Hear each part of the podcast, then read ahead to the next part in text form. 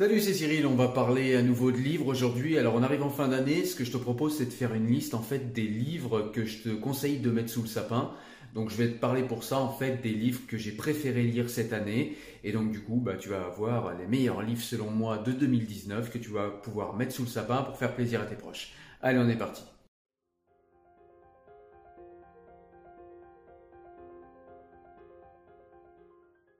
Alors simplement deux petites choses avant de commencer, à parler des livres. Tout simplement, bah, les livres que je vais présenter, je ne vais pas les présenter selon un ordre hiérarchique d'importance. Hein. Je vais simplement te présenter les livres que j'ai préféré lire cette année. Alors il y en a beaucoup que j'ai aimé lire, mais là je vais te présenter vraiment les meilleurs des meilleurs des meilleurs euh, de ceux que j'ai lus cette année. Voilà, donc ça c'est un point. Le second point, c'est simplement que tous les livres dont je vais te parler dans cette vidéo, eh bien, euh, j'en aurais fait une vidéo dédiée euh, avant. Et donc du coup, tu vas pouvoir retrouver le lien de cette vidéo dédiée en description. Je te laisserai regarder. Comme ça, ça te permet de découvrir euh, le livre et d'avoir un résumé euh, du livre beaucoup plus important que ce que je vais faire ici, puisque là, je vais juste te les présenter rapidement. Voilà, allez, on est parti. Donc, je vais commencer par le premier livre. Le premier livre dont je vais te parler et que j'ai beaucoup aimé lire, c'est un livre de Boris Cyrulnik.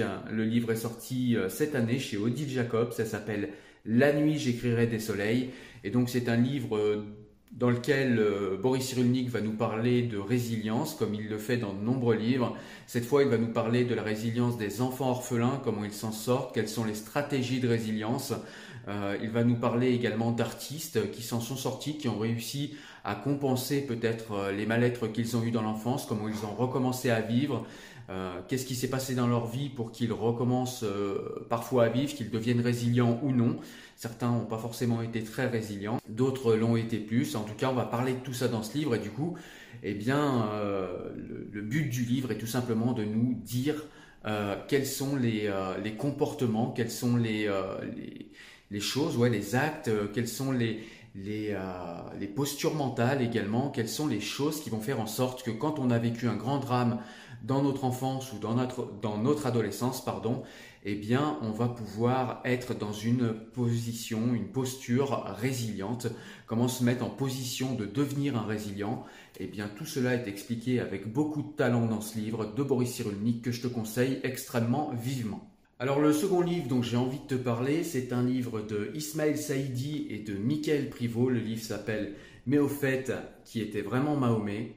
C'est un livre qui est sorti chez Flammarion, il est sorti également cette année. C'est un livre en fait qui va nous expliquer, euh, qui va nous parler pardon euh, de, de, Mahomet, donc euh, de, de, Mohammed en fait, hein, tout simplement du prophète de l'islam.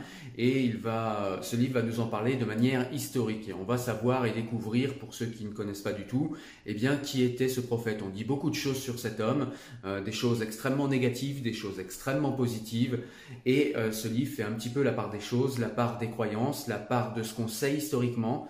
Euh, et, c'est vraiment un livre qui est très intéressant à ce niveau-là. Alors qu'est-ce qu'il a de particulier ce livre euh, que j'ai aimé? Parce que des livres d'histoire euh, sur le prophète de l'islam, il y en a quelques-uns.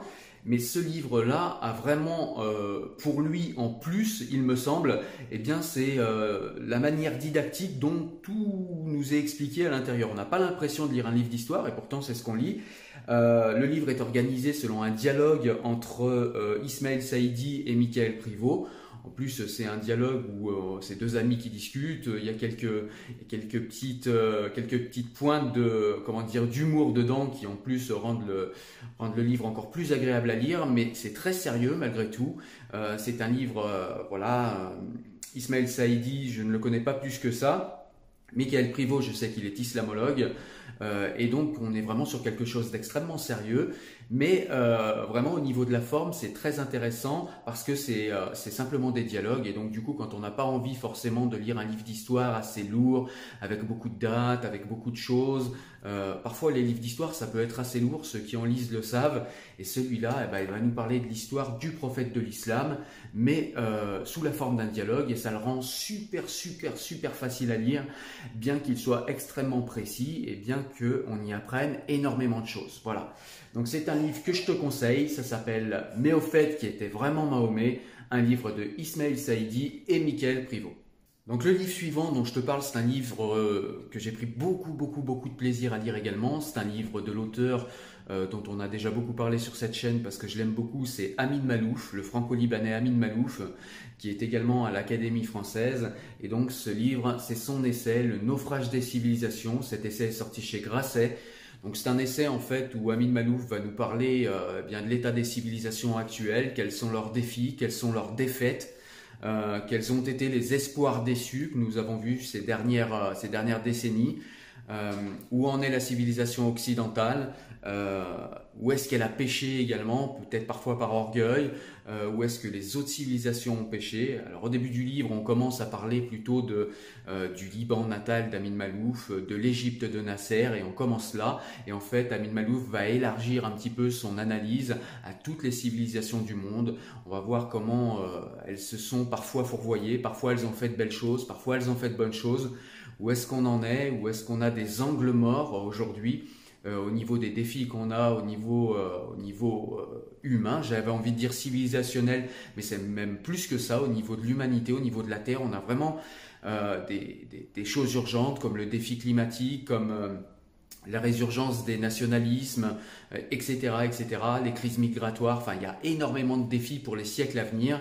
Et Amin Malouf nous parle un petit peu, nous fait un état des lieux de tout ça, nous parle de toutes les civilisations, où est-ce qu'elles en sont par rapport à tous ces défis. C'est un livre qui est extrêmement, extrêmement riche. Il a raflé plusieurs prix cette année et franchement, il le mérite. Euh, Amin Malouf, il a des talents littéraires, on le sait, je vous en ai déjà parlé sur cette chaîne, donc ça c'est plus à prouver. Mais au niveau du fond, on est vraiment sur un sujet extrêmement intéressant. Euh, la vie d'Amin Malouf est toujours très intéressant parce qu'on a l'impression qu'il voit les choses à l'avance.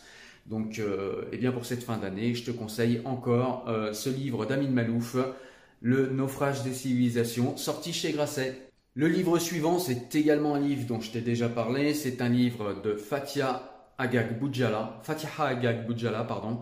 Et son livre, c'est Combattre le voilement.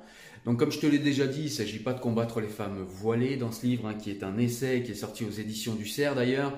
Il s'agit simplement de euh, prendre connaissance avec euh, le système du voilement, avec euh, ouais, le, la manière dont on amène des jeunes filles à se voiler, à leur faire croire qu'en plus euh, elles sont consentantes à ce voilement, eh bien euh, ce livre va étudier tout cela et, euh, et vraiment c'est un essai extrêmement intéressant avec un angle de vue qui est vraiment extrêmement rigoureux. J'ai vraiment beaucoup aimé ce livre, il est très très très pédagogue sur toutes ces histoires d'affaires du voile pour les gens qui, qui voudraient se positionner ou qui voudraient un petit peu comprendre tout ça et qui n'ont pas du tout les éléments de compréhension. Ce livre donne tous les éléments de compréhension.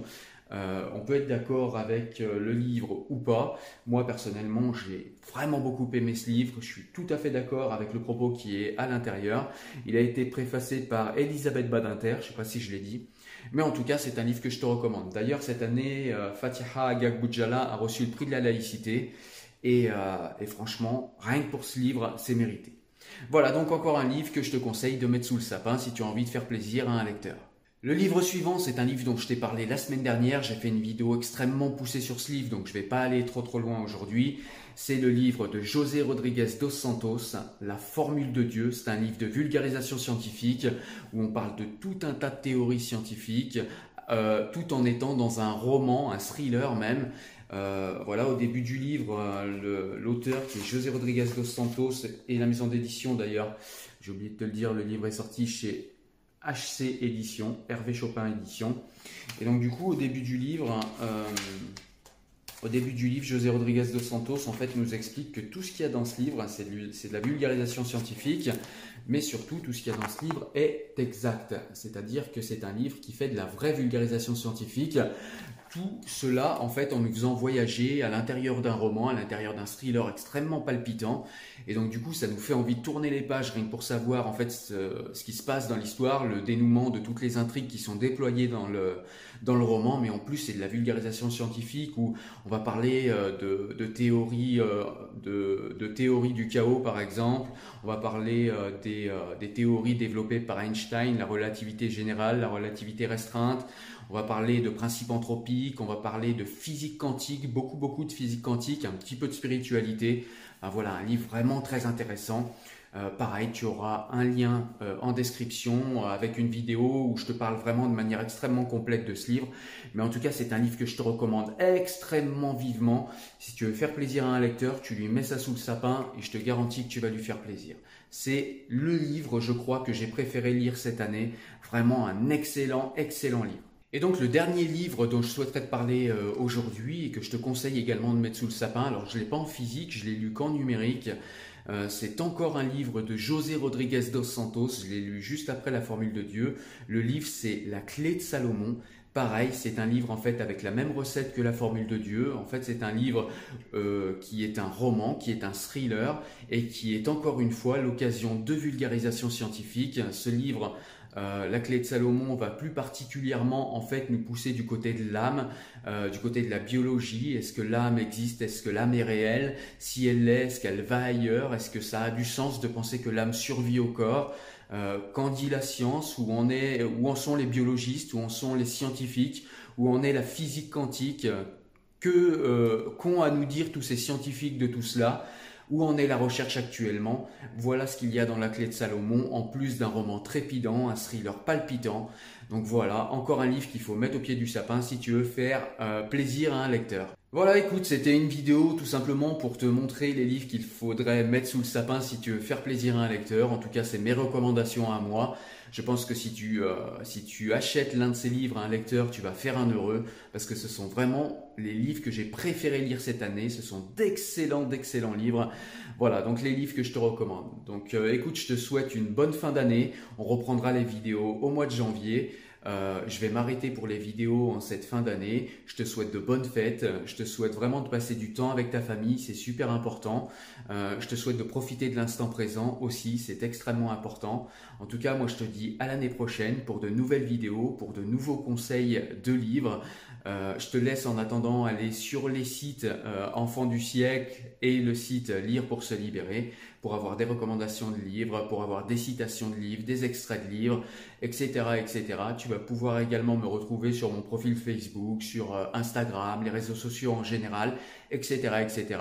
Je te donne rendez-vous sur tous ces réseaux-là, mais en tout cas pour la vidéo, on s'arrête en cette fin d'année et on se revoit en février pour une nouvelle vidéo où je te parlerai également d'un livre. Ciao, ciao, salut